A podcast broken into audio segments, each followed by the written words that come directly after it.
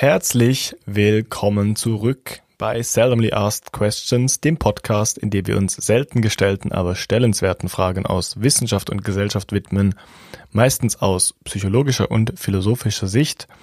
Das, weil ich Philosoph von geschimpft werde von Adrian und weil Adrian ein Psychologe ist, der Forschung in der Psychologie betreibt. Heute reden wir über Kinderkriegen oder auch so ein bisschen die Pro und Kontras von Kinderkriegen. Kinderkriegen, Kinder haben. Kinder haben, genau. Und zuerst besprechen wir aber wie immer die seldomly asked unrelated question. Hau raus. Was waren die seltsamsten oder nervigsten Nachbarn, die du je hattest in deinem Leben?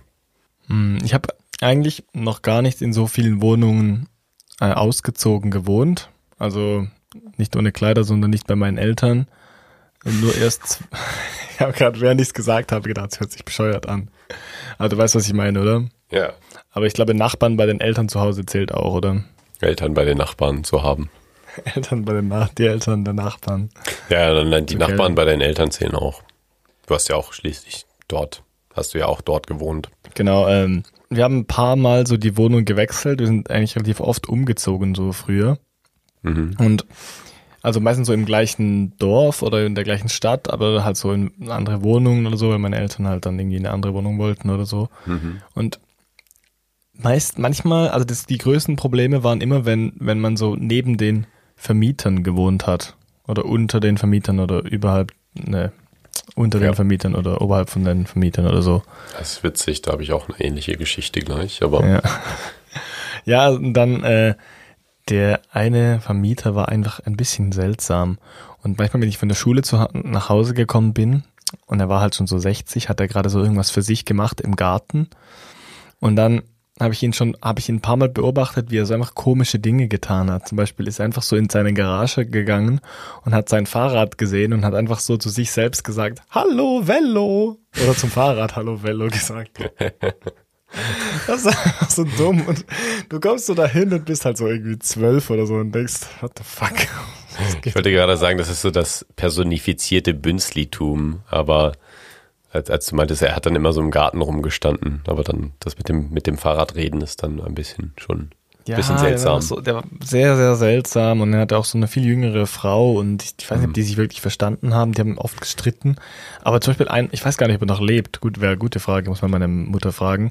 Aber zum Beispiel hat er auch einmal so draußen in der Garage gesaugt, also so Staub gesaugt. Mhm. Und dann hat er den Staubsauger so hingelegt und er hat mich nicht gesehen. Ich bin so die Treppe runtergekommen und hat den Staubsauger so hingelegt und hat, zum, hat den Staubsauger so angeschaut und gesagt, ich komme gleich wieder. Und dann ist er so ins Haus rein.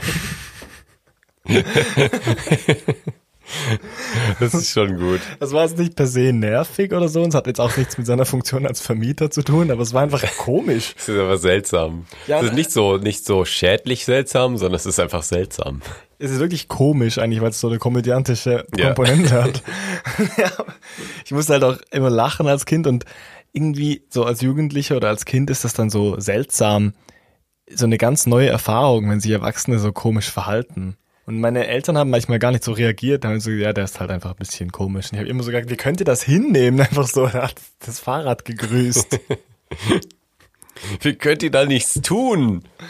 ja, er hat uns auch immer gewarnt, dass wir nicht in die Beete treten sollen und so. Und er war auch, glaube ich, schon nicht so zufrieden mit meinen Eltern als Mietern oder uns, aber ich glaube, das hat er nicht so, oder habe ich nicht so mitgekriegt, dass er das kommuniziert hätte. Ja. Was, wo hast denn du gewohnt, oder ein Vermieter da war, oder? Ja, also ich habe in England gewohnt, in Colchester, eine Stadt, die ich allen empfehlen kann, die mal an einem interessanten Ort sein möchten. Das war so schön formuliert, aber Adrian lästert jedes Mal über Colchester und über England einfach, einfach üble Erfahrungen gemacht, Es, es gab einfach, ja, es gab einfach sehr viele seltsame Dinge, die ich dort gesehen habe. Einige davon haben mich gestört, andere waren nur seltsam, aber es war wirklich sehr anders. Also es war schon am ehesten ein Kulturschock verglichen mit dem, den Orten, an denen ich sonst so gewohnt habe. Und ich habe eben dort in einer sehr, ja, ich will nicht sagen benachteiligten Nachbarschaft, aber es war schon einer der sozialen Brennpunkte in Colchester. Und Ich habe dort, dort gewohnt in einem sehr kleinen Haus, wo es nur eine andere Wohnung gab. Die war über meiner Wohnung. Also ich war im Erdgeschoss und die andere Wohnung war eben darüber. Und in England sind viele Häuser sehr, sehr, äh, ich weiß nicht, ob es an dem Holz liegt, was äh, als Baumaterial verwendet wird, aber viele Häuser sind sehr, sehr schlecht isoliert. Also man hört eigentlich alles, was passiert. Ich, denke, habe, ich denke in England eher an so diese Backsteinhäuser, an diese typischen. Ja, aber es ist auch immer so, so die, das untere Viertel des Hauses ist mit Backstein und dann der Rest ist mit Holz gebaut oder so. Also es ist ein sehr anderer ähm, Baustil. Aber tatsächlich, es gab auch so Backsteinhäuser, aber es war alles nicht sehr gut isoliert. Man hat immer sehr viel gehört und ich hatte sowieso so einen, so einen Lüftungsschacht. Also die Wohnung, die Wand zur Straße war sehr dünn und die Wohnung war direkt neben dem Bürgersteig und neben der Straße. Es war eine sehr kleine Straße, wo nicht so viel Verkehr war, aber schon viel für die Größe. Und ich habe einfach alles gehört, was auf der Straße passiert ist. Ich habe zum Beispiel mal eine Weile lang jeden Morgen so um sieben Uhr gehört, wie so eine, eine Mutter ihr Kind einfach angeschrien hat, so laut sie konnte. Das war schon ziemlich heftig. Scheiße.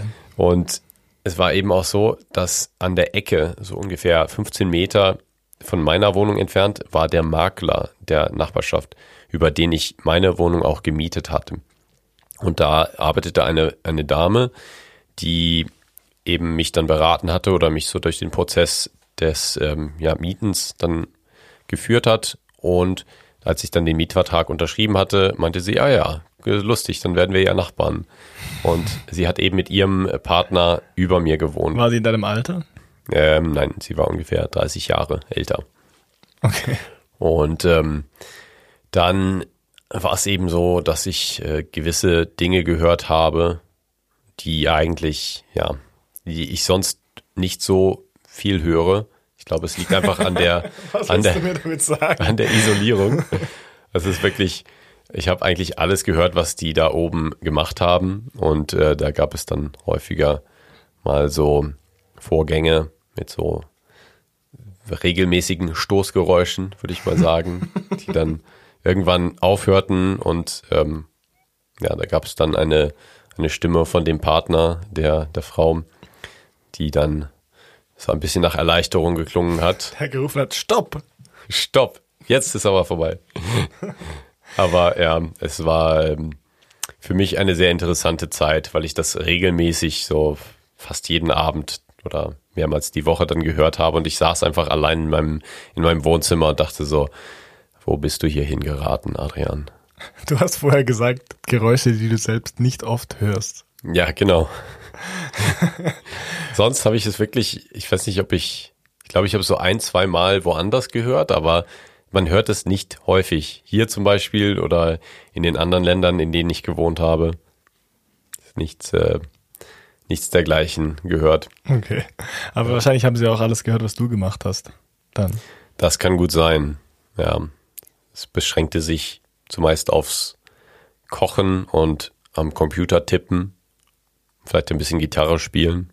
Hast, wir haben vorher schon versucht, das aufzunehmen, und dann ist es gefällt, dann hast du gesagt, ja. äh, dass die Lampe so, dass sie die Lampe gehört haben. Das Stimmt. fand ich sehr witzig. Ja, das ist eben eines, eines dieser seltsamen Dinge, die ich dort gesehen habe, dass mein, ich hatte keinen Lichtschalter im Badezimmer, sondern ich hatte so einen Faden, der von der Decke hing, an dem ich ziehen musste, oh, der dann die Lampe aktivierte und das war, der war dann irgendwann mal kaputt, dieser Mechanismus so dass ich dann eben frustriert war und mehrmals gezogen habe und irgendwann ging es dann auch. Das heißt, ich habe dann teilweise wirklich lange ziehen müssen, bis es dann geklappt hat. Und dann ist irgendwann der, der Partner der Dame heruntergekommen, hat bei mir geklopft und gefragt, ob ich Hilfe brauche oder was das für Geräusche sind. Was hat er, was hat er dann gehört? Versuch mal das nachzumachen. Wahrscheinlich so. Ja, genau. Du machst das schon sehr gut, sehr gut nach. Nicht so schnell. Und dann so ein Stoppgeräusch, so ein, ein Erleichterungsgeräusch von ja. dir.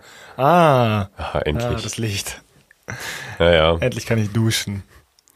Das war so. Aber der, warum hat er gedacht, kann dir dabei helfen? Vor allem, er hat dann so angeboten, so, ja, soll ich dir mal helfen bei der Reparatur? Aber ist dann, äh, ich meinte dann so, ja, also, ja, wenn du eine Ahnung davon hast, ähm, ich persönlich kenne das halt nicht. aber ja, gerne. Und dann ist er nie gekommen und hat mir geholfen. Er wollte nur wissen, was es ist. Wahrscheinlich hat er mit seiner Frau gewettet. Ja, genau. gesagt, was denkst du, was der da unten macht? Was macht der da unten? Ja, aber auf jeden Fall, das war so eine sehr seltsame Erfahrung mit dieser Nachbarschaft. Aber eigentlich könnte Nachbarschaft doch so cool sein, weil du musst ja nichts voneinander irgendwie, du hast ja keine Verpflichtungen groß, also Ja. höflich zu, äh, zueinander zu sein und mal irgendwas auszuleihen. Ja, Also ich meine, wie oft brauchst du das? Ich habe das vielleicht, seit ich in, der w in WGs gewohnt habe oder nicht mehr bei meinen Eltern gewohnt habe, vielleicht dreimal gemacht, dass ich Zucker oder sowas ausgeliehen habe oder Ja. ein Ei ja, ein Ei. ausgeliehen. Dann Ja. wieder zurückgebracht. Dir zurückgegeben. oder dass bei mir mal jemand geklingelt hat und gefragt hat, ob ich so einen Schraubschlüssel habe oder eine Bohrmaschine oder sowas. Ja.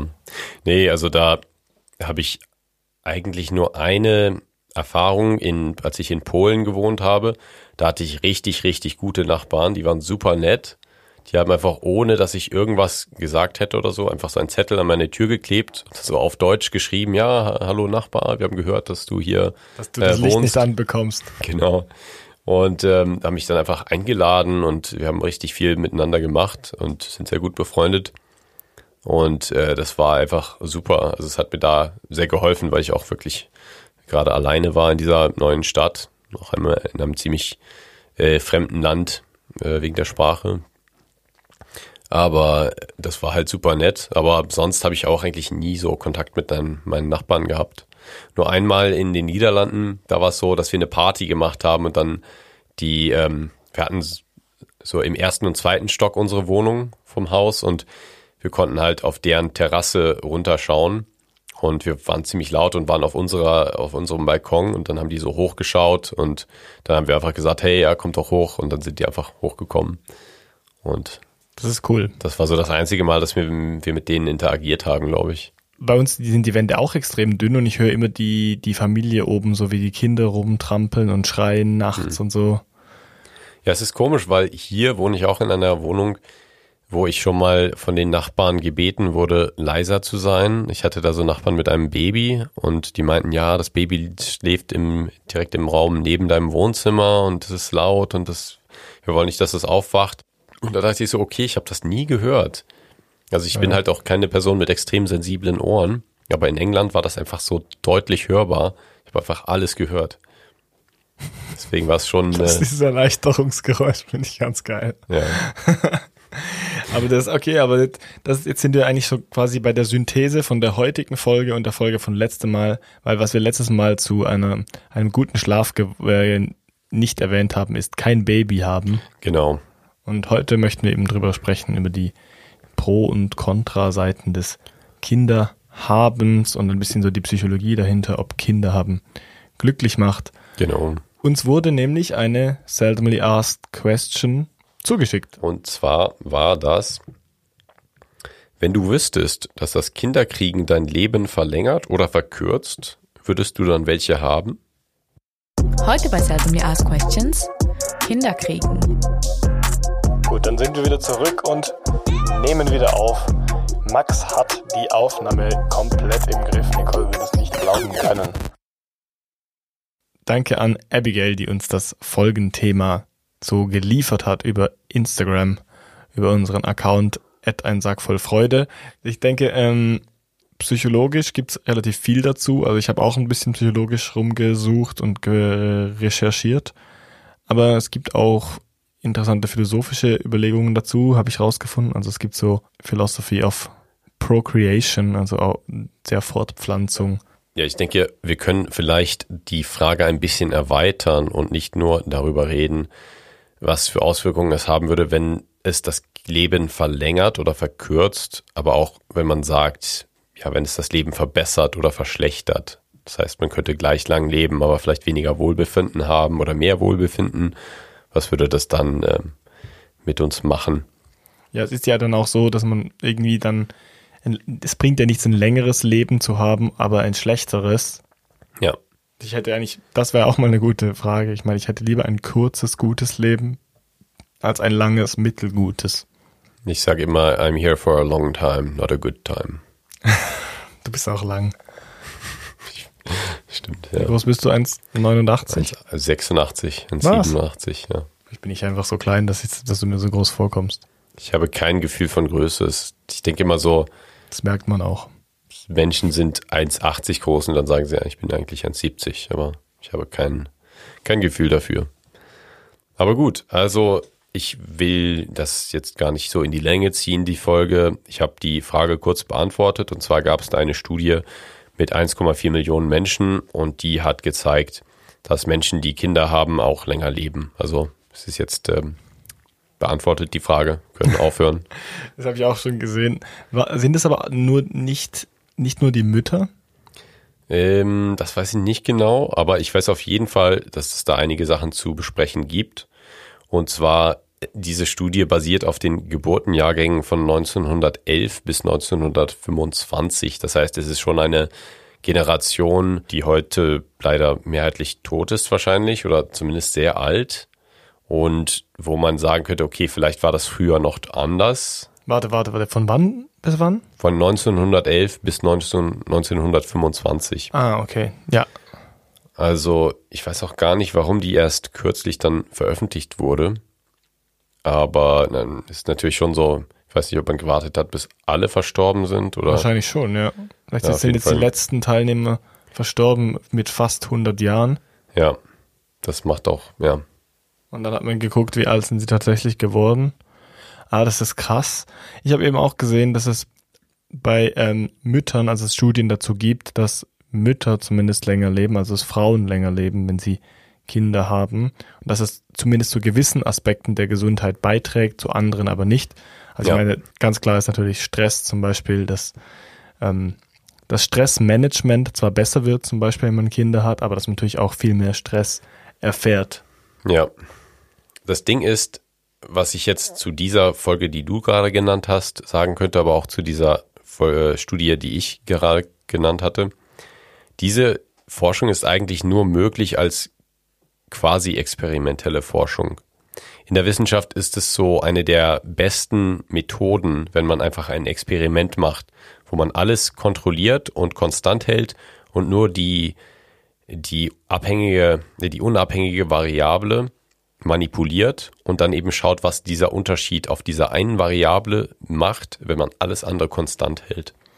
Das Aber wäre, ein Beispiel wäre jetzt, dass man Chinchillas ähm, irgendwo einsperrt und ein paar Kinder kriegen lässt und ein paar andere nicht und dann guckt, welche das länger leben und sonst alle Faktoren gleich machten. Weil das mit Menschen nicht geht, ist es dann immer schwierig zu beurteilen, ob es nicht noch andere Faktoren gibt. ja, das wollte ich nämlich auch sagen. Man könnte es auch mit Menschen machen, aber es wäre eben unethisch, weil man nicht Menschen zum Kinderkriegen oder nicht Kinderkriegen zwingen kann. Gibt da- Abgesehen davon auch nicht ihr ganzes Leben einsperren kann. Ja. Also das ist äh, dann eben das Problem bei dieser Forschung. Wenn man das, manchmal macht man das in der medizinischen Forschung mit äh, neuen Behandlungen, zum Beispiel neuen Medikamenten für eine Krankheit, wo das dann noch so okay ist. Also es gibt eine akzeptable Version dieser Forschung, wo man dann das Medikament Patienten gibt von einer Krankheit und einer anderen Gruppe dann erstmal das Medikament nicht gibt, aber dann, wenn die Studie vorüber ist und es gezeigt wurde, dass, dass dieses Medikament eben auch wirkt, dann eben die Leute in der sogenannten Wartelistengruppe dann auch das Medikament bekommen. Aber beim Kinderbekommen ist es eben so ein langer Prozess und die Forschungsfrage äh, schließt das eigentlich aus, dass man dann die Leute warten lassen könnte und dann nach dem, also nach 60 Jahren oder 40 Jahren dann denen sagt, okay, jetzt könnt ihr auch Kinder kriegen. Übrigens, ich habe jetzt gerade, weil du gesagt hast, es wäre natürlich bei Menschen unmoralisch, ist es auch bei Chinchillas unmoralisch und Chinchillas, also es gibt, es ist nicht so, dass ich in der Studie mit Chinchillas dazu gelesen habe. Das ist einfach das Erste, was mir eingefallen ist. Ja. Warum denkst du an Chinchillas? Weil mir das Trommelfell gerissen ist, kürzlich, und ich dann so eine Salbe gekriegt habe und ich irgendwie mal- gelesen habe, dass man eben nicht so Salben nehmen darf, wenn man ein gerissenes Trommelfell hat, Hm. weil die Salbe war gegen Mittelohrentzündung und Oh. es stellt sich raus, dass so Wirkstoffe darin ototoxisch sind, also schlecht für das Gehör. Ah. Und dann habe hab ich nämlich eine Studie gefunden mit Chinchillas, Ja. wo man das ausprobiert hat und die Hälfte der Chinchillas, die das gekriegt haben, sind eben taub geworden. Oh, wow. Also ist auch nicht gerade moralisch korrekt. Seitdem nutzt du die Salbe nicht mehr. Ja, ich dachte dann so, es ist schwierig, dann so, ich bin ja kein Arzt und irgendwie wird der Arzt ja schon seine Gründe gehabt haben. Andererseits gab es so offensichtliche wissenschaftliche Evidenz. Ich bin aber auch kein Chinchilla. Von daher ist es sehr schwierig. Ich werde als, ja, als Ich weiß- Nicht-Arzt Ich frage mich, wie sie das beurteilen. getestet haben. Noch kurz der Exkurs zu dem. Ich frage mich dann, wie haben sie get- getestet, ob die Chinchillas hören oder nicht. Vielleicht haben sie einfach deren Namen gerufen und die haben nicht mehr reagiert. Das wollte ich dir auch noch sagen. Ich habe auf dem Weg zur Arbeit gestern so ein A4-Blatt gesehen, was an einem Lampenmast, äh, ein Lampenpfosten ähm, angebracht wurde, dass eine Katze vermisst wird. Und das ist natürlich traurig, aber da stand dann so zuerst mal der Name der Katze drauf, wo ich dann dachte, ja, wie relevant ist das? Warum musst du den Namen der Katzen darauf, der Katze darauf schreiben? Aber vielleicht hört die Katze so gut drauf, dass man sie dann daran erkennen kann, dass sie reagiert. Ja, ich weiß nicht, ob die Katze an den wirklich den Namen hört oder eher die Stimme der Eigentümer. Wie, wie hieß die Katze? Ach, ich weiß es gar nicht mehr. Ich hab's vergessen. Ich habe nur so gedacht, warum muss der der Name der Katze sein? Als ob jetzt irgendein, irgendeine fremde Person dann den Namen der Katze äh, rufen könnte, wenn er eine Katze sieht und dann sagt die Katze, ah ja, da, ja, das bin ich. Katzen sind natürlich gute Kinder. Kinderersatz. Ja, das stimmt. Das ist auch eine Frage, die man dann stellen könnte. Muss man wirklich Kinder haben oder reichen Haustiere? Für gewisse psychologische ähm, Benefits. Ja, also um jetzt mal auf die Frage, auf die, die rohe Frage zurückzukommen, auch mit diesem Wissenschaft, mit diesen wissenschaftlichen Erkenntnissen, die du jetzt zitiert hast. Ich weiß nicht, ob zehn Jahre, also es war ja, so die Frage war ja, wenn es zehn Jahre dein Leben verlängern würde, oder? Ich weiß nicht, ob es jetzt zehn Jahre wert wäre, weil ein Kind wird halt schon 18 mindestens, bis du noch verantwortlich bist. Und das ist eigentlich länger als diese zehn Jahre, die dir geschenkt werden. Und ich meine, die Frage, die man sich auch stellen muss, ist, was, was sind es für zehn Jahre? Sind das zehn Jahre plus obendrauf? Ja. Also ja, irgendwie ja schon.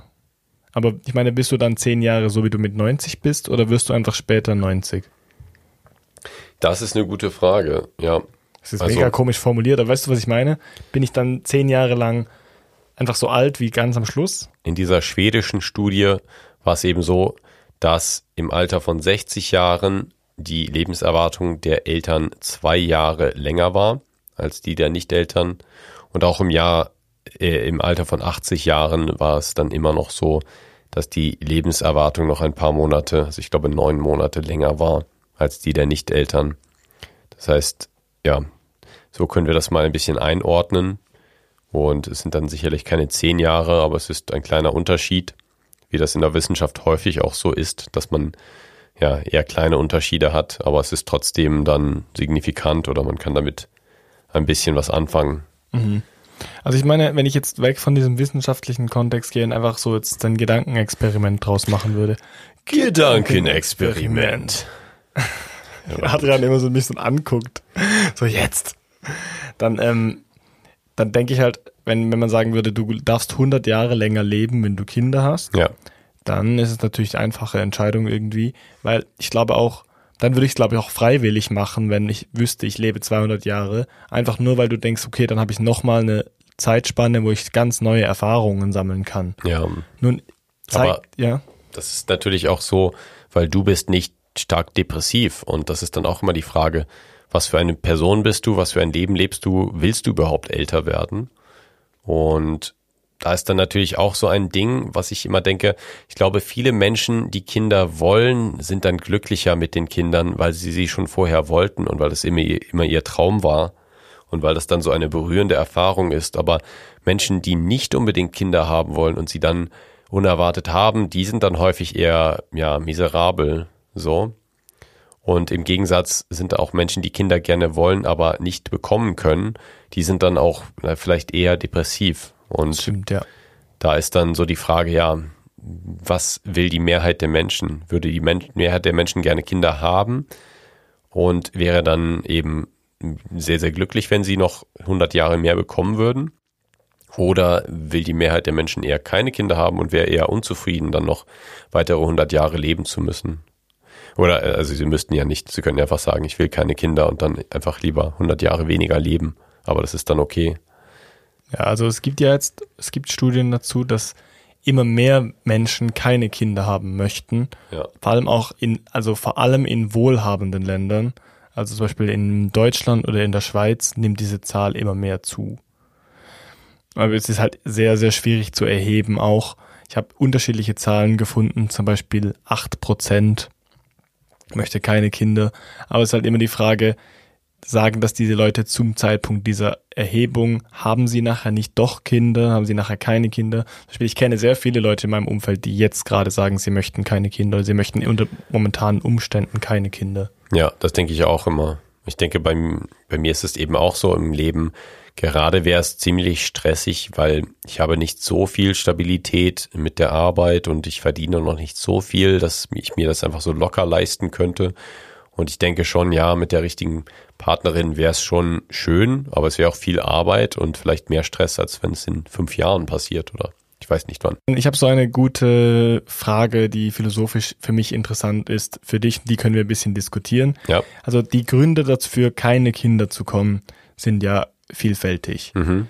Die ein, ein Grund, der jetzt gerade hoch diskutiert ist, ist dieser Klimawandelgrund. Ja. Ich meine, es ist natürlich so, dass ein Mensch seinen eigenen Fußabdruck reduzieren kann, indem er keinen Pu- Fußabdruck, also man sich die Zehen abhackt.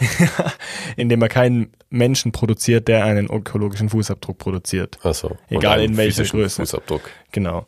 Und das ist natürlich ein gutes Argument dafür. Und das hört man sehr oft. Und ich meine, wenn man auf der Kippe steht, ein Kind zu kriegen oder kein Kind zu kriegen, kann das ein Grund sein, finde ich. Ja. Aber der Punkt ist, dann muss das ja auch sonst in deinen Werten sehr hoch stehen. Und das kann nicht einfach so ein Ausredegrund für deine Freunde sein, warum du keine Kinder kriegst. Ja. Weil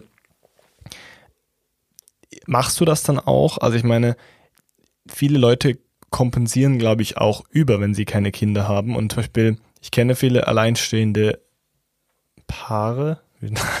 Nein. Alleinstehende Ich Paare. kenne sehr viele ähm, äh, Double Income No Kids Paare, die Ja. Dinks dieser Welt.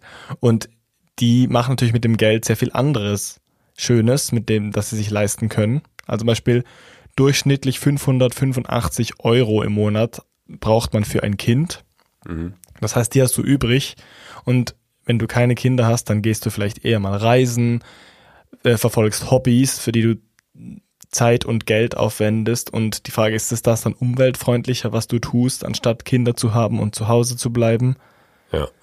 Vielleicht nicht, vielleicht schon ein bisschen, je nachdem, was du machst, aber ich glaube, dieses Argument ist gar nicht so, so stark. Du müsstest quasi leben wie eine Familie, nur ohne Kind. Hm. Ja, ich glaube, ich habe auch schon mal irgendwo gelesen, dass Kinder kriegen schon sehr, so, so ein Kind schon einen sehr hohen ähm, CO2-Fußabdruck oder ein, ja, ein hohes CO2-Gewicht hat oder ein hohes Emissions, Emissionsgewicht. Aber natürlich, man kann auch, ähm, wenn so ein Kind jetzt eine Tonne pro Jahr CO2-Emissionen produziert, äh, dann kann man eben auch als Single einfach mal nach Nordamerika oder Südamerika oder Asien fliegen. Da hat man auch eine Tonne CO2-Äquivalente eben in die Atmosphäre gepustet. Voll, weil das ist ja immer das Argument. Gleichzeitig sagen dann viele Menschen, die sich gegen Kinder entscheiden, ich möchte lieber an meiner Selbstverwirklichung arbeiten und ich möchte noch so viel erleben, was ich mit Kindern nicht könnte. Was ja auch berechtigt ist, finde ich. Aber das widerspricht halt diesem äh, Klima-Argument ein bisschen, Ja. finde ich. Also ich meine, man hat automatisch ein viel mehr Geld übrig, was ja auch schön ist, aber die Frage ist, wofür brauchst du das dann? Und eigentlich fast alle materiellen Güter, die du kaufst oder auch Unternehmungen, die du machst, tragen irgendwie positiv zu deinem äh, ökologischen Fußabdruck bei. Ja, was ich dich auch mal fragen wollte, war, wie ist das bei ethischen Überlegungen? Wie preist man da quasi die Unsicherheit gegenüber der Zukunft ein? Also man weiß ja nicht genau, was passieren wird in der Zukunft. Man hat vielleicht so eine leichte Erwartung, eine Wahrscheinlichkeit, aber man weiß es nicht genau. Und wie ist das, wenn zum Beispiel deine Kinder dann diejenigen sind oder irgendwelche Kinder dann eine Technologie erfinden, die es viel klimafreundlicher möglich macht zu reisen oder gewisse Probleme, die wir jetzt haben, einfach gelöst werden durch Technologien, die dann das Kinder bekommen oder Kinder haben viel weniger klimaschädlich machen. wie, wie behandelt man solche Dinge? Und andererseits gibt es natürlich auch eine sehr alternde Bevölkerung und es werden immer weniger Kinder geboren heutzutage. Und da kann man natürlich auch sagen, dass ein Kind auch einen positiven Einfluss auf die Gesellschaft haben kann, indem es eben dann in der Lage ist, äh, ältere Menschen zu pflegen zum Beispiel oder das Rentenkassenargument kommt Genau. auch gleich dazu. ja, Also, in die Rentenkasse einzuzahlen. Genau, dass unsere, also kurz zur Erklärung, dass unsere Rentenkasse natürlich darauf basiert, dass es immer mehr Menschen gibt und die dann die Rente bezahlen von den Menschen, die in dem Moment alt sind und dass das natürlich nicht mehr funktioniert, wenn weniger Leute Kinder kriegen. Ähm, das ist eine sehr gute Frage. Also man muss es ein bisschen auseinandernehmen. Das erste, was du gesagt hast, war ja, dass man ja potenziell einen kleinen Erfinder hat, Ja. der die Welt besser macht. Ja. Und es stimmt auf eine Art, es gibt Menschen, es muss Menschen geben, die die Welt irgendwie besser machen können.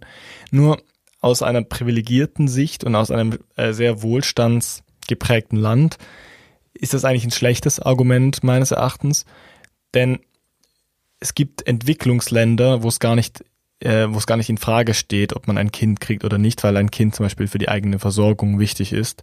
Und es wäre dann eigentlich verantwortungsvoller zu sagen, ich kriege kein Kind hier, wo es nicht nötig ist und andere Menschen müssen in diesen Zeiten sowieso Kinder kriegen oder teilweise auch viele Kinder kriegen, weil das einfach zu deren Gesellschaft gehört und es auch nicht anders geht. Ja, Und dann gibt es diesen Mangel an Kinder ja nicht. ja, Also an kleinen Erfindern gibt es den Mangel dann auch nicht. Und die Wahrscheinlichkeit, dass du gerade jemanden zeugst, der die Welt rettet, ist eigentlich auch sehr klein.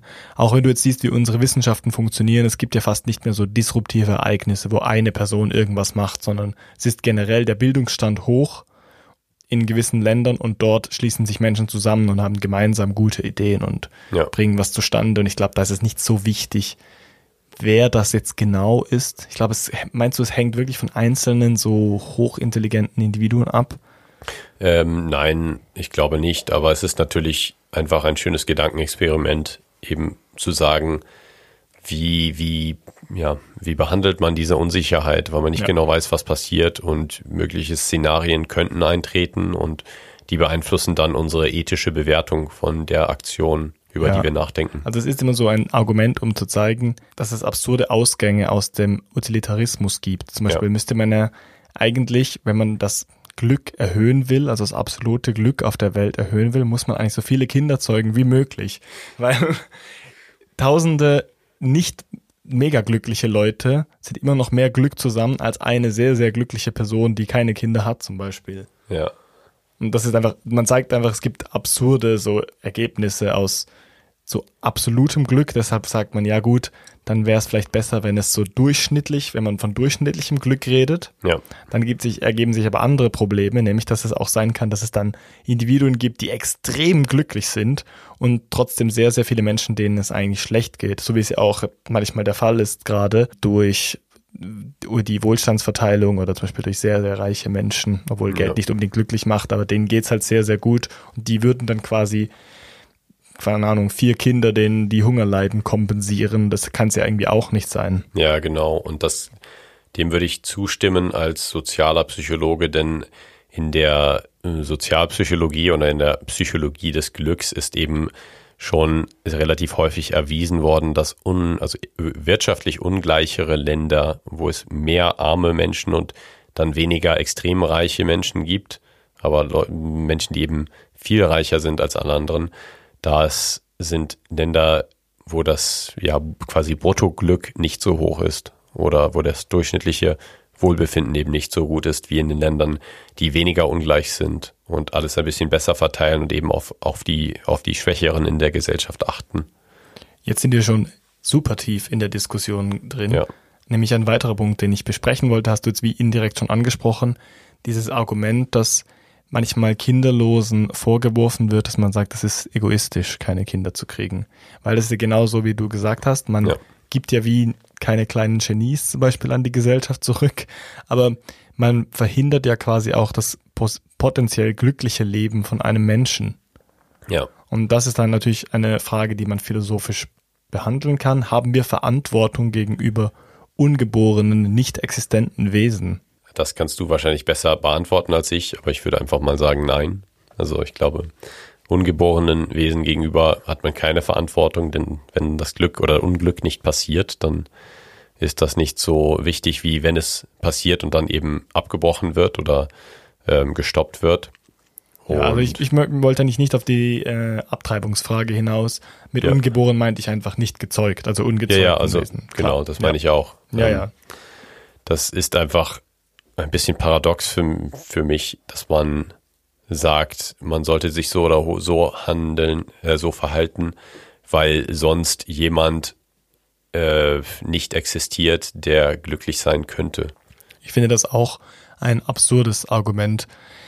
Es ist, es hat einfach zu viele seltsame Implikationen eben wieder, dass man sagen muss, man muss eigentlich extrem viele Kinder kriegen, auch ja. nur schon um die Wahrscheinlichkeit zu erhöhen, dass man jemanden sehr glücklich machen kann.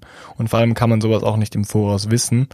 Und es gibt ja auch ähm, in der Philosophie so Anti-Natism-Bewegungen, also wo es darum geht, dass man sagt, in gewissen Fällen sollte man vielleicht Kinderkriegen verbieten oder zumindest darüber nachdenken, ob es eine gute Idee ist, weil man eben potenziell ein Kind auf die Welt kriegt, das eine so schlimme Krankheit hat, dass das Leben für dieses Kind nicht lebenswert ist oder nur Leiden ist. Ja. Es gibt ja. aber auch so einen Global äh, Anti-Natism, wo die Leute eben sagen, man sollte gar keine Kinder kriegen und genau aus diesem Klimawandel-Argument heraus. Ja, das kann ich noch eher nachvollziehen, wenn eben gesagt wird, dass die Weltbevölkerung ständig wächst und äh, Ressourcen irgendwann knapp werden oder die Umwelt irgendwann zu sehr verpestet wird, dann kann ich noch eher verstehen, wenn man, wenn man sagt, man muss verzichten. Aber ich finde es immer ein bisschen absurd zu sagen, ja, man sollte Kinder bekommen oder nicht bekommen wegen hypothetischer, hypothetischem Glück, was in der Zukunft passieren könnte. Also ich habe einfach eine etwas andere, ich weiß nicht, ob ich das Philosophie nennen darf, aber ich denke lieber darüber nach, was schon existiert und was für Implikationen auf existierende ähm, Wesen dann mein Verhalten hat.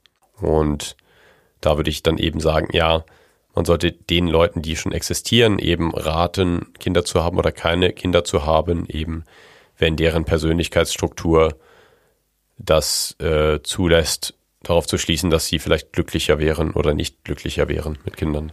Ich finde, das ist so eine sehr, sehr starke Ab Abstraktion von unserem normalen ähm, Moralverständnis. Ich habe ich hab vorher übrigens Anti-Natism gesagt, das heißt natürlich Natalism? ja Natalism, ja. weil Anti-Natism wäre was anderes wäre, dass dir selbst verboten wird, irgendwo geboren zu werden. Oder du bist einfach gegen du bist gegen Menschen, die gegen Menschen mit dem Namen Nate diskriminieren. Genau. Anti-Natism. Äh, Anti-Natalism heißt es natürlich. Also es, es ist eine Abstraktion von unserem normalen Moralverständnis, weil unser normales Moralverständnis gründet ja, also so mehr oder weniger Common Sense mäßig darauf, dass man irgendwelche Konventionen hat in der Kultur und die Konventionen stützen sich darauf, dass man selbst nicht will, dass einem das passiert oder dass man in diese Situation kommt und es wird umso hypothetischer, dass umso mehr, desto mehr, dass man sich vorstellen muss, in einer Situation zu sein, in der man eigentlich gar nicht sein kann. Also zum Beispiel, ich möchte jetzt nicht, dass Menschen, die äh, eine leichte Behinderung haben, zum Beispiel so eugenetisch sterilisiert werden, dass sie eben keine Kinder kriegen, weil ich möchte nicht in der Situation sein, wenn es mir selbst so ginge. Aber das ist schon sehr hypothetisch, weil ich ja weiß, dass ich nicht in diese Situation kommen kann. Ja. Und so ganz abstrakt wäre es dann eben so, ich möchte nicht nicht geboren werden, wenn ich noch nicht gezeugt wäre und darum haben wir Verantwortung gegenüber den nicht gezeugten. Und dann ja, genau. wird es eben sehr, sehr absurd irgendwie. Das ist einfach so unser Moralverständnis auf die Spitze getrieben. Ja. Du könntest ja auch sagen, so, man sollte ein elftes Kind bekommen, weil das die zehn existierenden Kinder wären dann glücklicher mit noch einem, äh, ja, mit noch einem Bruder oder einer Schwester, wo man dann schon fragen kann, wie bi biologisch fähig ist man überhaupt, dann noch ein weiteres Kind zu zeugen nach so vielen Kindern. Und das ja. irgendwo werden einem Grenzen gesetzt, die dann das weitere Philosophieren dann ja absurd machen. Nun ist es eh schon absurd, wenn man zum Beispiel sagt, ja, man muss Kinder kriegen, weil du würdest ja auch geboren werden wollen. Ja. Darum, deshalb hast du nicht Verantwortung gegenüber Dingen, die es noch gar nicht gibt. Es gibt so philosophische Überlegungen, die ich gefunden habe, die sagen, also die zeigen wollen, dass Fortpflanzung intrinsisch gut ist. Und das wäre dann eigentlich ein Grund, das zu tun. Mhm. Also, Und das wurde aber auch darüber gemacht, dass man gesagt hat, ja, Kinder zu haben oder eine Person zu sein, ist intrinsisch gut. Und die notwendige Bedingung dafür, eine Person zu sein oder ein Mensch zu sein, wäre natürlich eine Fortpflanzung. Mhm. Und somit könnte man eigentlich darauf schließen, dass Fortpflanzung auch intrinsisch gut ist, weil es die notwendige Bedingung dafür ist. Ja. Aber eben, man darf da nicht vergessen, dass erstens Fortpflanzung im Sinn vom biologischen Bedürfnis her auch so passieren kann, Gott sei Dank mittlerweile. Und dass es eben um hypothetische Existenzen geht, äh, geht, die dann gut wären, wenn es die schon gäbe. Ich finde, das wirkt sich dann viel mehr auf, das Ab auf die Abtreibungsfrage raus, als auf die äh, tatsächliche Frage, ob man von vornherein Kinder kriegen sollte oder wollte oder wollen sollte. Mhm. Die, aber nochmal zurück zu dem Egoismus-Argument. Findest du das plausibel, dass man Menschen unterstellt, dass sie egoistisch handeln, wenn sie keine Kinder kriegen? Mm, ja und nein. Also ich finde, man kann dieses Egoismus-Argument genauso gegenüber Eltern bringen Ganz oder genau, Menschen, ja. die Kinder Darauf haben wollen. Hinaus. Denn heute, in der heutigen Zeit kann man natürlich immer gut dieses Klimawandel-Argument bringen, dass es eben dann potenziell schädlich für die Umwelt sein könnte. Ich meine, das war es früher dann auch immer schon, aber man hat es eben noch nicht so gemerkt. Es war noch kein so ein konkretes aktuelles Problem, aber man kann genauso sagen, jedes Kind hat dann so einen CO2-Fußabdruck und das ist dann eben schlecht oder in so einer Situation, in der man eigentlich ein soziales Dilemma hat, äh, Flashback zu unserer sozialen Dilemma-Folge, uh. ähm, da ist es dann egoistisch, weil die Menschen wirklich nur noch aus ihrer eigenen egoistischen Motivation das tun, weil sie persönlich Spaß daran haben oder sich selbst verwirklichen wollen mit den Kindern und das für alle anderen dann eigentlich eher eine Last ist. Aber ich finde es ja nicht so eine ein gutes Argument, weil man natürlich es immer in beide Seiten ähm, richten kann. Und man kann immer positive und negative Dinge sehen. Und ich glaube nicht, dass Kinder haben oder keine Kinder haben per se gut ist, sondern es kommt immer auf den Kontext drauf an, es kommt immer darauf an, wer sie hat oder wer sie nicht hat und was die Person daraus macht. Ja, also ich wollte eben darauf hinaus, dass man dieses Egoismus-Argument ähm, auch auf Eltern richten kann. Und im Endeffekt ist es ja auch so, niemand zeugt ein Kind des Kindes willen. Also ich meine, mhm. du, wer, wer denkt, ja, vielleicht tue ich der Gesellschaft was Gutes damit, wenn ich ein Kind kriege und ich opfere mich jetzt dafür, ja. für die Gesellschaft. Und eigentlich will ich gar keine Kinder, aber ich, ich mache es aus altruistischen Gründen mache ja. ich dieses Kind und es wird die Gesellschaft verändern oder es wird glücklich und es gibt mehr Glück auf dieser Welt. Ja.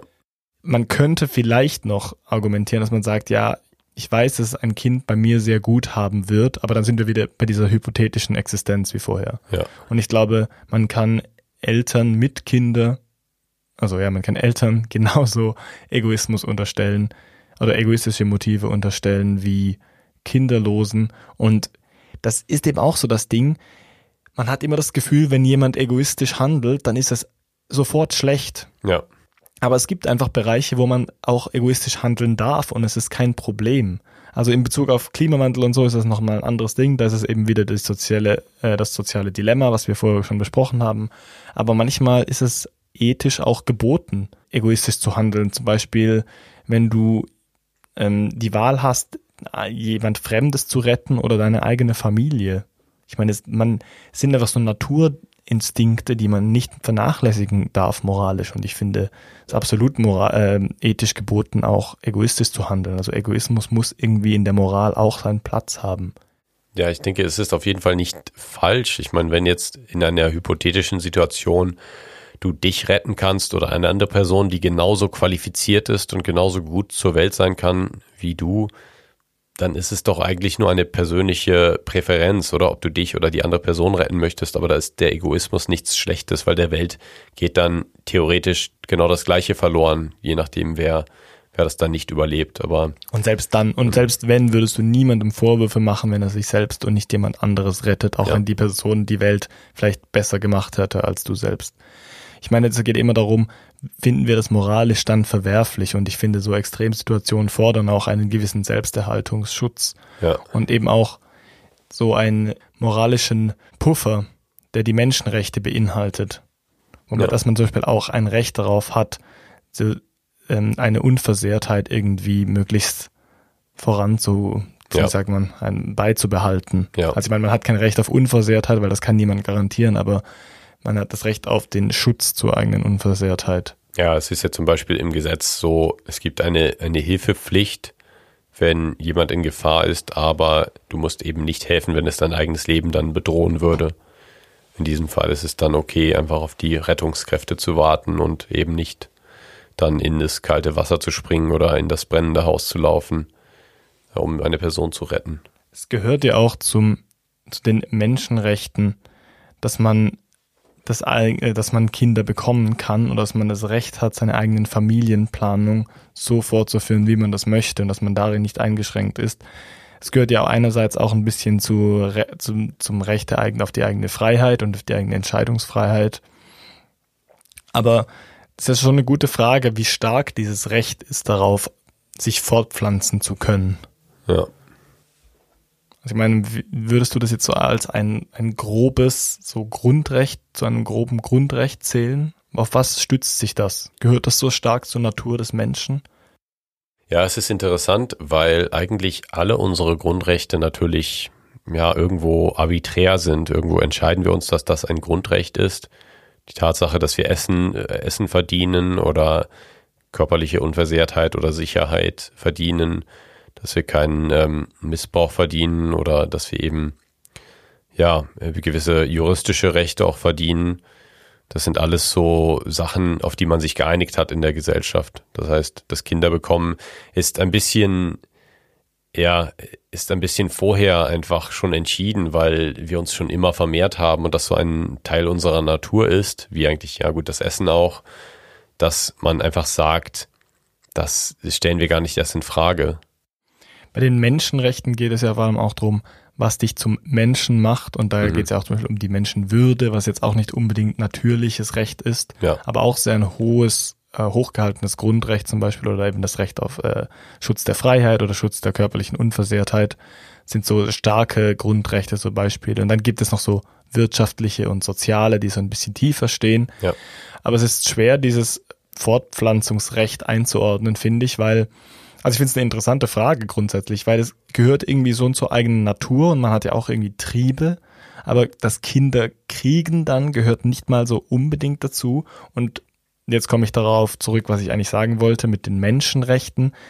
Ob du Kinder kriegst oder keine Kinder kriegst, ändert nichts daran, dass du eine Person bist und ein Mensch bist und Ja. Re- Rechte hast. Ja. Und gleichzeitig wird es natürlich an manchen Orten schon eingeschränkt durch Ein-Kind-Politik zum Beispiel, wo dann diesem, diesem Recht auch eine Grenze gesetzt wird, obwohl es dann im praktischen, glaube ich, so gelöst wird, dass du, wenn du mehr Kinder bekommst als ein Kind, dann einfach bezahlen musst, so eine Strafe oder Ja. eine Abgabe. das ist halt, da sehe ich eher den, eben die Verletzung der Freiheit. Dass der Staat halt sehr stark kontrolliert, was du tust und was du mit deinem Leben anstellst. Und ich meine, vielleicht können wir uns das auch nicht so, so stark vorstellen, aber es gibt vielleicht Menschen, die einen sehr starken Drang danach verspüren, Kinder zu kriegen, weil sie das erfüllt und weil sie das möchten. Ja. Und dann bist du schon sehr stark eingeschränkt in deiner, in deiner Selbstverwirklichung, in deiner Freiheit, auch wenn das der Staat verbietet. Mhm. Andererseits denke ich, dass es auch immer eine normative Frage ist, weil es gibt Menschen, die wollen ein Auto oder fast jeder will ein Auto fahren, aber dann gibt es Menschen, die müssen einen super dicken SUV fahren, der extrem viel äh, Abgase oder Umweltverschmutzung äh, Ja. produziert. Und dann gibt es vielleicht jemanden, der muss mit einer Rakete zum Mond fliegen, die dann extrem viel äh, Umweltverschmutzung produziert. Genauso ist das, kann man das, ist vielleicht ein bisschen zynisch, weiß ich nicht, aber man könnte bei Kindern auch sagen, ja, es ist verständlich, dass jeder ein oder zwei Kinder haben will. Manche wollen drei oder vier oder fünf. Aber wenn jemand jetzt 20 Kinder haben möchte, dann könnte man schon sagen, dass das einfach auch aus psychologischer Sicht vielleicht nicht so gut ist, wenn die Person die Kinder dann gar nicht richtig äh, adäquat betreuen kann und äh, gar nicht zu ihrem Wohlbefinden dann ja unterstützen kann, weil es einfach an irgendeinem Punkt so viele sind, dass man es nicht mehr schafft. Ja, also du hast, du hast recht. Ich finde dann auch, dann wird immer damit argumentiert, dass es ja aber natürlich ist, Kinder zu kriegen mhm. als Mensch. Und da würde wahrscheinlich jemand, der so eine Position vertritt, genau das sagen. Er würde sagen, ja gut, Autos zu fahren und so, das haben wir nicht immer und das ist nicht so Part der menschlichen Natur, das ist einfach irgendein materielles Bedürfnis, aber Kinder zu kriegen ist schon mal was anderes, ein Wunder. Das, also das würden wahrscheinlich eher konservative Politiker sagen. Mhm. Das ist ein Wunder und das erhält die Familie und das ist, die Familie ist wichtig für den Staat und für uns und das Argument hinkt, finde ich, ein bisschen, weil mit diesem Naturrecht zu argumentieren, finde ich immer sehr schwierig. Ich meine, wir machen, wir machen sehr, sehr wenig noch, was unsere Vorfahren gemacht haben. Ich meine, mhm. dann hättest du auch ein Recht darauf, irgendwelche Höhlen in Frankreich zu beschmieren. Aber es ist, das war jetzt ein bisschen despektierlich, ich finde super, was die da gemacht haben. Aber auch, oder keine Ahnung, du, du hast das Recht auf eine Paleo-Diät oder sowas. Ja, hat ja auch jeder in diesem Land. Ja, also du hast nicht ein Recht drauf, aber du kannst es machen. Man kann es machen. Ja, ich finde es einfach sehr nett, eigentlich so einen ähm, normativen Ansatz zu haben, wo man dann sagt, ja, es ist natürlich, was die meisten Menschen machen oder die meisten Lebe Lebewesen. Man kann Sachen, man muss sie nicht immer verbieten, aber man kann Sachen durchaus nicht normal nennen, wenn die meisten Menschen sie nicht tun. Und äh, da kann man dann noch zur ja, konsequenzialistischen äh, Ethik kommen oder eben die deontologische, wenn man Sachen regulieren möchte. Aber ich finde, es ist eben nicht natürlich, natürlich, wenn etwas theoretisch möglich wäre, aber praktisch nicht vorkommt, weil es einfach nicht äh, geschieht. Zum Beispiel 100 Kinder zu haben. Da ist es dann einfach so, man könnte sagen, ja, es ist natürlich, dass Menschen 0 bis 10 Kinder bekommen oder irgendwie sowas. Und dann eben nicht so ein, ich glaube, es wäre ein deontologisches Argument, oder? Ob etwas natürlich ist oder nicht. Das nennt man in der Philosophie einen Sein-Sollen-Fehlschluss. Ja. Also es, nur weil es so ist, dass wir schon immer Kinder gekriegt haben und dass es alle machen, heißt das noch lange nicht, dass es so sein muss. Ja. Und dass es so sein sollte. Und ich finde es eigentlich, das finde ich eine sehr gute, einen sehr guten Punkt an dieser Bewegung von Menschen, die keine Kinder haben möchten, weil man das so nennen darf, die schließen sie ja nicht zusammen, das ist ja mehr eine private Entscheidung, aber hm. was ich gut finde, ist, dass sie generell einfach soziale und politische Normen einfach hinterfragen, ja. selbst wenn es so was Grundsätzliches ist wie Kinder kriegen.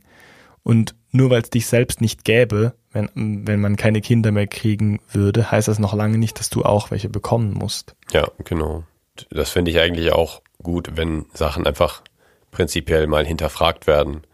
Und auch wenn ich jetzt für das Kinderkriegen bin, dann fordert es mich ja heraus in meinen Überzeugungen, in meinen Annahmen, die ich dazu habe. Und es führt mich vielleicht dazu, meine Annahmen nochmal zu überdenken und eben zu bestätigen, zu bekräftigen und einfach ein bisschen besser Bescheid zu wissen. Denn was ich glaube, es ist, es ist einfach eine sehr wichtige Entscheidung, die man trifft oder eine etwas sehr Konsequenzielles, was man dann tut, wenn man ein Kind bekommt. Deswegen sollte man da auf jeden Fall sich gut ähm, Gedanken machen vorher. Was, was eben auch so ein Punkt ist, den ich ansprechen wollte, vielleicht jetzt nur noch kurz in diesem Zusammenhang mit der Hinterfragung von sozialen, mit dem Hinterfragen von sozialen Normen. Es ist schon so, dass unser, dass unser Staatssystem zum Beispiel in der Schweiz schon noch sehr, sehr auf klassische Familie gepolt ist. Zum Beispiel ist es viel, viel schwerer, Kinder zu adoptieren, wenn man äh, ein homosexuelles Paar ist zum Beispiel. Oder es ist auch viel, viel schwerer, das Sorgerecht für Kinder zu kriegen, wenn man nur befreundet ist. Und ich finde, man sollte echt mal so zu normalisieren, dass man vielleicht gemeinsam ein Kind aufzieht und eigentlich kein äh, Paar ist. Zum Beispiel es könnte doch auch sein, dass zwei beste Freunde ein Kind adoptieren und das aufziehen oder ein Kind kriegen und das aufziehen. Das könnte vielleicht im, um, unter gewissen Umständen viel besser funktionieren als in einer klassischen Ehe. Ja. Dann wären die Rollenbilder zum Beispiel auch nicht so klar vorgegeben. Vielleicht wäre alles viel besser organisiert, weil, weil man sich halt organisieren muss und man nicht so typische Dinge macht, wie es die Eltern halt gemacht haben. So Wiederholungsfehler von den Eltern würden vielleicht nicht vorkommen. Es wäre irgendwie, ein ganz anderes Modell und man würde sich bewusst für Kinder entscheiden mit einer Person, die einem perfekt dafür scheint. Ich glaube, sowas könnte sich in Zukunft auch etablieren, gerade dadurch, dass viel mehr Menschen offene Beziehungen führen zum Beispiel oder nicht monogame Beziehungen führen und vielleicht trotzdem Kinder möchten und dann eher gemeinsam Kinder aufziehen, auch mit befreundeten oder Verwandten. Ja. Ja, ich finde das auch auf jeden Fall gut, da offen zu sein und zu sagen, man will da nicht kategor kategorisch Sachen ausschließen, nur weil sie nie so gewesen sind bisher. Und andererseits äh, denke ich auch, dass man vorsichtig sein muss bei Adoption zum Beispiel und man muss da immer schauen, was kommt durch den Vorgang an sich und was kommt durch die Reaktionen darauf. Man muss auf jeden Fall sicherlich daran arbeiten, dass die soziale Akzeptanz, also die Akzeptanz in der Gesellschaft dafür äh, dann erhöht wird. Denn für Adoptionen meinst du jetzt konkret? Ja, oder für neue Beziehungsmodelle, ja. neue Elternmodelle. Und vielleicht kommt man da mal hin als Gesellschaft in den nächsten Jahrzehnten. Aber es gibt eben Studien, zum Beispiel gibt es da eine, eine Meta-Analyse, also eine Studie von anderen Studien, die schon gemacht wurden, also quasi eine zusammenfassende Studie, die dann die äh, Effekte oder Resultate dann statistisch aggregiert und dann eben so einen durchschnittlichen Effekt herausfindet. Und diese Meta-Analyse aus dem Jahre 1993 hat eben gefunden, dass es signifikant mehr Anpassungsprobleme gab in Menschen, die adoptiert wurden und dass adoptierte Menschen auch überrepräsentiert sind in klinischen Populationen, also in äh, psychisch ähm, in Populationen mit psychischer Krankheit zum Beispiel. Mhm. Also da gibt es schon einiges an äh, wissenschaftlicher Evidenz, was dann ja einen zumindest bewegen sollte, darüber nachzudenken oder zu erforschen, was daran schuld ist. Das ist natürlich auch wieder nur korrelationelle Forschung, wo nicht klar ist, weil man nicht in einem perfekt randomisierten Experiment, wo man alles perfekt kontrolliert, dann sagen kann, okay, du adoptierst ein Kind, du bekommst ein Kind so und du bekommst gar keine Kinder, weil das nicht ethisch wäre, sondern man muss eben schauen, was einfach so passiert in der, in der Welt, die wir als Forscher eben messen können. Und dort findet man dann eben, dass es einige ja, schlechtere Ausgänge bei adoptierten Menschen sind äh, in Sachen Wohl Wohlbefinden. Aber Obwohl man dann halt auch sagen muss, man weiß halt auch nicht, wie die Ausgänge gewesen wären, wenn diese Menschen nicht adoptiert worden wären. Genau. Aber man muss sich natürlich als Paar fragen, möchten wir dem ausgesetzt sein, zum Beispiel auch psychischem Leid ausgesetzt sein, das halt irreversibel ist vielleicht. Genau. Und das ist eben das Ding, man kann das ethisch nicht machen, äh, diese Forschung einfach komplett kontrolliert zu machen und zu sagen, ja, hier testen wir jetzt bei, diesen, bei diesem Paar dieses Szenario aus, wo sie ein Kind adoptieren und bei diesem Paar dann nicht. Da muss man dann einfach mit ja, anderen Studien so ein bisschen darauf schließen, was wahrscheinlich dafür verantwortlich ist. Und ich persönlich, äh, meine persönliche Meinung ist, dass es sicherlich äh, sein kann, ich kann mir das gut vorstellen, dass eben die Probleme von adoptierten Menschen auch daher rühren, dass es eben nicht so ganz akzeptiert ist in der Gesellschaft, dass es da nicht so ganz offene Modelle gibt oder dass man nicht so offen gegenüber neuen Familienmodellen ist. Man hat ja in der Politik auch sehr viel Streit über Familienmodelle oder Familienideen. Ja, ich weiß nicht. Ich bin auch offen äh, dafür, dass es vielleicht wirklich irgendetwas macht mit der Beziehung zu den Kindern, wenn man eben das Kind adoptiert versus wenn man es selbst, selbst hat. Aber ähm, ich habe da keine starke Meinung, denn ich glaube, das müsste man einfach gut erforschen und da wäre jetzt interessant, ob es jetzt neuere Forschung gibt, aber du hast wahrscheinlich geguckt. Ja. Also es müsste jetzt mal so in den nächsten 30 Jahren wäre vielleicht ein guter Scope, so mal eine neue Meta-Analyse gemacht werden und dann zu schauen, ob sich in diesen ähm, 30 Jahren was verändert hat. Genau. Oder in diesen 60 Jahren was verändert hat. Das seit 1993. Genau, also das ist äh, auch mit der ersten Studie, die wir heute besprochen haben, aus Schweden, mit diesen Geburtenjahrgängen aus dem frühen 20. Jahrhundert. Das könnte sich jetzt schon mal ganz äh, ja in eine andere Richtung verändert haben, denn wenn man mal darüber nachdenkt, was man heute alles so im Kopf hat mit Klimakrise und verschiedensten Problemen, vielleicht ist es Kinder bekommen einfach schon viel belastender geworden, viel stressiger. Vielleicht ist es auch ja. das Gleiche. Vielleicht waren die Menschen früher genauso gestresst von äh, gewissen aktuellen Problemen der Zeit. aber es ist auf jeden Fall interessant zu schauen, würde das heute noch gelten für die heute geborenen äh, Kinder? Und was ich auch dachte, ist natürlich eine Studie, die dort in Schweden durchgeführt wurde. Würde das in anderen Ländern auch so gelten oder hängt es auch davon ab, wie wohlhabend ein Land zum Beispiel ist? Gut, dann wollen wir doch jetzt zum Schluss noch über das reden, was eigentlich die Frage am besten beantwortet, was ich ja am Anfang schon angesprochen habe, nämlich ob Kinder zu haben ja. glücklich macht oder nicht.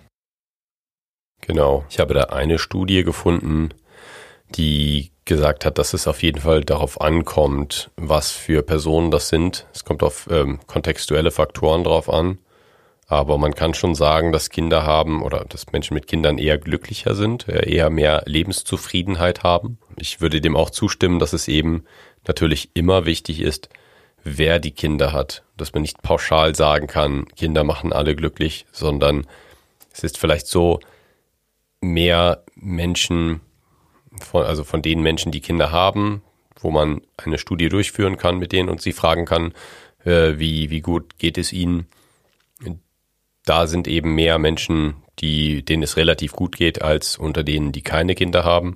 Ob das aber am Kinderkriegen liegt, ist dann noch eine andere Frage. Ja, ich habe ähm, ich habe noch gesehen, es ähm, so in einer Studie, die die Schweiz, Deutschland, die USA verglichen hat. Da ging es darum, was die Gründe sind oder was so quasi Faktoren sein könnten, warum Menschen keine Kinder haben. Also es ging um äh, Frauen wurden untersucht und so gemeinsame Faktoren und so internationale und nationale Faktoren wurden identifiziert. Und es ist in, zum Beispiel in Deutschland und in der Schweiz eher so, dass ein Grund, keine Kinder zu haben, eine mögliche Karriere ist oder ein sehr später äh, Markteintritt. Mhm. Das ist ja meistens ein Zeichen davon, dass man halt noch lange studiert hat. Ja. Und das andere ist es eher in den USA, dass man sehr, sehr früh schon in den Markt eingetreten ist und eben eine, eine schlechte Ausbildung hat.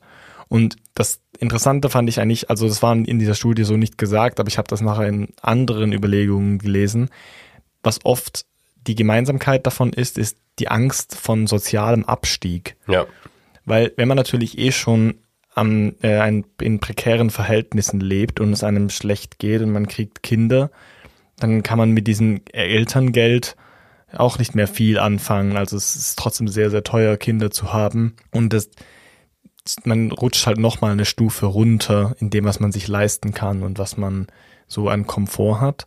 Ja. Und sozialer Abstieg ist aber auch bei der Karriere der Fall, nämlich dass man Angst hat, dass man einen Knick kriegt in seiner Karriere und dann nicht mehr weitermachen kann und dass man dann auch wieder sozial wie absteigt, weil man nicht die, ja, zum Beispiel Karrierefrau ist, die man werden wollte. Ja. Und das ist beides halt mit Unglücklichsein assoziiert. Ich habe eine Studie gefunden aus Texas aus dem Jahr 2004, die ergeben hat, dass berufstätige Menschen zumindest bei gewissen Tätigkeiten glücklicher sind, als wenn sie Zeit mit ihren Kindern verbringen.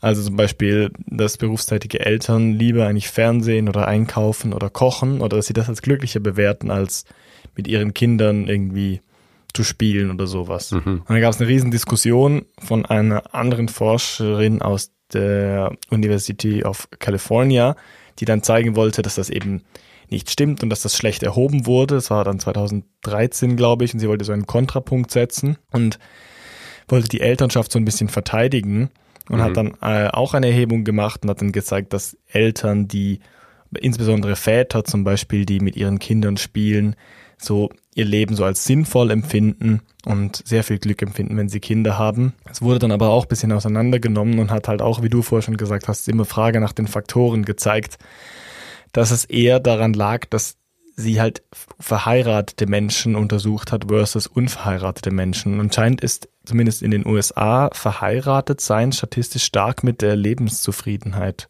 korreliert.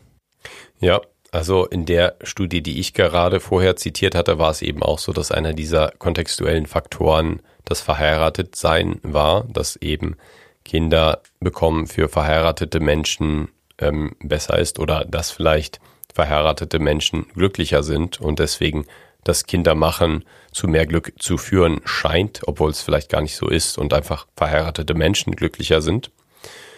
Und ja, ich habe eben auch interessante Forschung mitbekommen damals in meinem Studium, als ich meinen Kurs in Psychology of Happiness, also Psychologie des Glücks genommen hatte.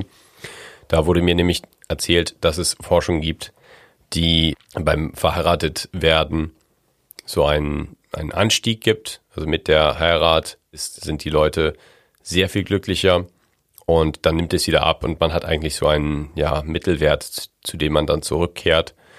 Und bei Kindern, ich weiß nicht, ob es andersrum war, dass das Kinder bekommen ein sehr, sehr großer Stressor war, aber sich dann eigentlich wieder normalisiert. Aber das kann ich vielleicht in die Social Media. In ich habe auf jeden Fall eine Studie tun. gesehen, wo ich nicht wusste, wie sehr ich der vertrauen kann, mhm. die zumindest in Einzelfällen gezeigt hat, dass Ehen eher daran kaputt gehen, wenn man Kinder kriegt und mhm. nicht glücklich bleiben. Und ich meine, man kann sich halt auch fragen, warum. Wenn man keine Kinder hat, hat man teilweise viel mehr Mittel zur Verfügung. Man setzt sich natürlich viel mehr mit der Ehe selbst auseinander. Ja. Man ist weniger gestresst und geht halt sich weniger auf die Nerven. Ich meine, ich, ich weiß, wie dünnhäutig das ich bin, wenn ich nicht genug geschlafen habe und ich nehme dann auch so viel Sachen persönlich oder reagiere impulsiv und ich, das kann natürlich alles schädlich für eine Beziehung sein. Mhm. Und nicht jede Beziehung übersteht das. Ja. Ja, das, das war auch noch so ein Punkt, den ich jetzt nicht so mega ansprechen will, weil ich das hasse, dass man immer sagt, man hat Philosophie studiert und dann kommen die Leute, was ist der Sinn des Lebens? Mhm. Aber das, das passt hier schon ein bisschen, weil ja. oft dieses Argument kommt, dass man sagt, ja, Kinder haben ist halt der Sinn des Lebens und sich fortzupflanzen ist der Sinn des Lebens. Was hältst du davon? Jetzt bin ich mal auf der anderen Seite. Ja, ich glaube, man gibt dem Leben einen Sinn. Das heißt, es gibt Menschen, die einfach sehr gut darin sind, in dem, was sie machen, einen Sinn zu sehen. Ich glaube, es ist einfach einen Sinn in etwas zu sehen, zu sehen, wenn man selbst es sich aussucht. Das heißt, wenn ich mir jetzt die Entscheidung mache, mit meiner Partnerin ein Kind zu bekommen, dann ist man vielleicht glücklicher, weil man darin einen Sinn sieht und denkt, ja, mein Leben hat einen Sinn. Und ich glaube, wenn einem etwas von anderen auferlegt wird und man nicht so wirklich die Möglichkeit zur Selbstrealisierung hat, dann ist es vielleicht schwieriger, einen Sinn zu sehen im Leben. Und ich denke, so ist, so ist das beim Kinderbekommen auch, dass man eben äh, nicht einen intrinsischen Sinn des Lebens hat im Kinderkriegen, sondern dass man eben in dieser, in diesem Prozess des sich Entscheidens und einen Partner finden und mit diesem Partner dann besprechen, dass man ein Kind zusammen haben möchte, dass man darin eben einen Sinn, dass das sehr sinnstiftend ist, weil man eben zusammen eine, eine Entscheidung trifft. Aufgabe hat. Also genau, ja. Die auch sehr klar vorgegeben ist von der Gesellschaft. Ja. Von daher, ganz richtig würde ich auch sagen, es ist, man hat halt eine gemeinsame, klar vorgegebene Aufgabe und innerhalb dieser Aufgabe gibt es sehr viele sinnstiftende und bedeutsame Momente. Ich finde nur das Argument schlecht zu sagen, sich fortzupflanzen und Kinder zu kriegen, ist der Sinn des Lebens. Mhm. Weil man muss natürlich unterscheiden zwischen deinem individuellen Leben und dem Leben per se. Mhm. Es ist natürlich richtig, dass der Sinn des Lebens, das irgendwie auf Evolution basiert, natürlich schon ist, sich fortzupflanzen. Aber ich würde niemals irgendein menschliches Individuum mit dem Leben als Abstraktum identifizieren. Sehr ja. seltsam. Ich meine, ich, du sagst ja auch nicht, der Sinn von deinem Leben ist zu hören, nur weil weil du hörst, also mhm. so wie du halt lebst, zum Beispiel. Ja, ich denke auch, ich dachte gerade an Menschen, die vielleicht ein sehr chaotisches Leben haben, nichts planen und irgendwie nicht an Kinder denken und dann äh, zufällig ein Kind bekommen, so als Unfall quasi, aber dann, wenn sie die Geburt miterleben, einfach so plötzlich eine, ja, einen riesen Moment haben, wo sie merken, oh mein Gott, das ist ein riesiger Moment und dann sehr, sehr viel Bedeutung darin sehen. Aber ich dachte andererseits auch Menschen, die keine Kinder haben, die sehen sicherlich auch einen Sinn irgendwo im Leben. Oder da gibt es sicherlich genügend Menschen, die dann in etwas anderem ihren Sinn finden und andere sinnstiftende Tätigkeiten ausüben. Das glaube ich eben auch. Ich glaube, das kann nicht allein der Grund sein, einfach nur zu denken, ich habe die Verantwortung, Kinder zu kriegen, weil ich ein biologisches Wesen bin, das halt so funktioniert. Genau. Was, was wir jetzt gar nicht besprochen haben, ist, dass es halt auch extrem tabuisiert wird, zu sagen, dass man seine Kinder nicht mag oder dass man eben die Entscheidung bereut. Und ich glaube, da gibt es eine große Dunkelziffer von Menschen, die halt sozial erwünschte Antworten geben in Studien und sagen, ja. ja. klar, bin ich zufrieden mit meinen Kindern.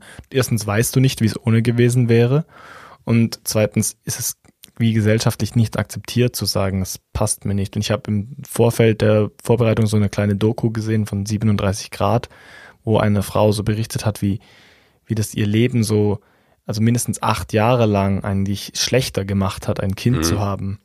Und dann hat sie sich, als das Mädchen dann älter war, daran gewöhnt und jetzt, also sie mag sie auch sehr und sie haben ein inniges Verhältnis, aber nur schon der Fakt, das Kind zu haben, war für sie extrem schwer und auch die Geburt war für sie zum Beispiel extrem schlimm. Ja. Und ich kann es mir echt gut vorstellen, dass es vielen Frauen Angst macht zu gebären, einfach weil es so ein krasser Prozess ist. Und ich finde, das ist auch was, was extrem tabuisiert wird und wir mhm. sprechen nicht darüber. Ja.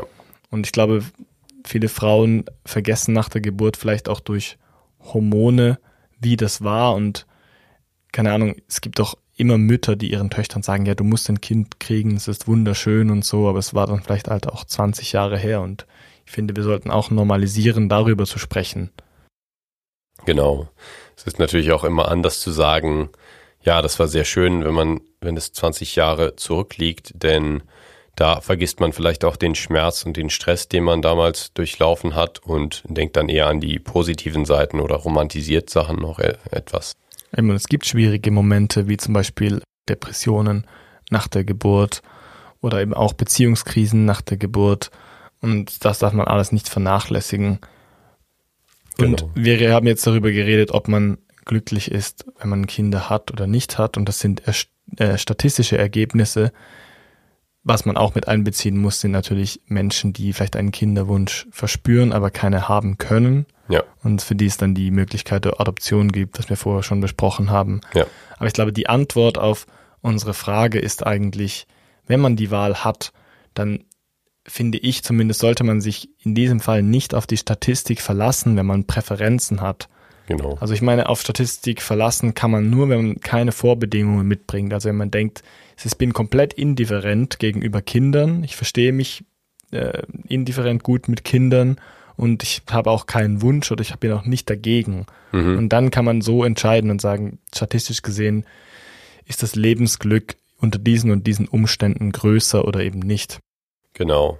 Und man kann natürlich auch immer oder man sollte auch immer bedenken, dass man in einer Gesellschaft lebt, die man auch selbst beeinflussen kann und wo, wenn es sozial nicht akzeptiert ist, keine Kinder zu haben, wo man das auch immer beeinflussen könnte und eben aktiv werden kann als Aktivistin oder Aktivist, und eben Aufmerksamkeit schaffen kann dafür, dass man zum Beispiel Kinder auch gut großziehen kann, wenn man sie adoptiert oder dass man auch keine Kinder haben kann und trotzdem ein bedeutungsvolles Leben führen kann und so eben gewisse Erwartungen der Gesellschaft ein bisschen ja verändern kann und vielleicht das gesellschaftliche Klima verändern kann, das dazu führt, dass eben Eltern vielleicht glücklicher sind als Nicht-Eltern oder umgekehrt. Das finde ich ähm, ein sehr schönes Schlusswort. Genau. man kann ja auch sein, zumindest sein eigenes Umfeld mitschaffen und mit beeinflussen. Und ich glaube, genau. darin liegt auch ein bisschen äh, der Clou der ganzen Sache, ja. dass man sich selbst proaktiv darum kümmert, wie man sein Leben gestaltet und es nicht abhängig davon macht, ob man jetzt Kinder hat oder nicht hat, außer man hat einen sehr, sehr großen Kinderwunsch oder eben eine sehr, sehr große Abneigung dagegen, Kinder zu haben. Und dann sollte man diese Ziele, finde ich, auch ohne irgendwie tabu äh, oder wie sagt man, ohne Diskriminierung ähm, verfolgen können. Ja.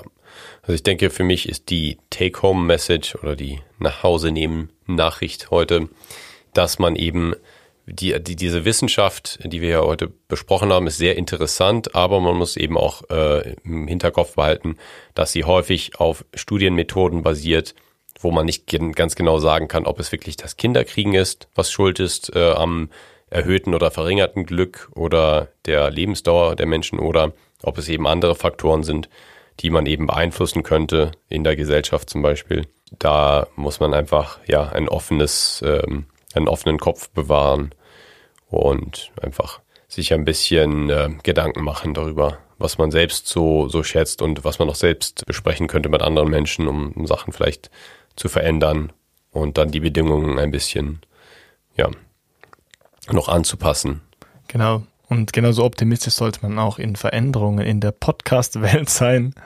Und man kann uns deshalb positive Bewertungen dalassen oder uns folgen, was uns auch sehr viel hilft. Genau. interagieren mit unseren Posts auf Instagram at einen Sack voll Freude oder uns jetzt wie Abigail das getan hat, Anregungen schicken, auch über sack at mailbox.org. Genau, danke Abigail. Also das, das Podcast-Zeugen an sich macht noch nicht glücklich, aber wenn dann die Menschen dem Podcast folgen und äh, genügend Likes da lassen, dann macht das auf jeden Fall glücklich. Da können wir, das können wir bestätigen. Deswegen freuen wir uns natürlich immer über euer positives Feedback oder auch einfach über euer Feedback. Und ja, danken euch fürs Zuhören diese Woche und sind dann nächste Woche wieder da mit der nächsten Folge. Vielen Dank. Bis zum nächsten Mal. Tschüss. Das war Seldomly Asked Questions, produziert durch Freely Media. Artwork Christoph Heffelfinger.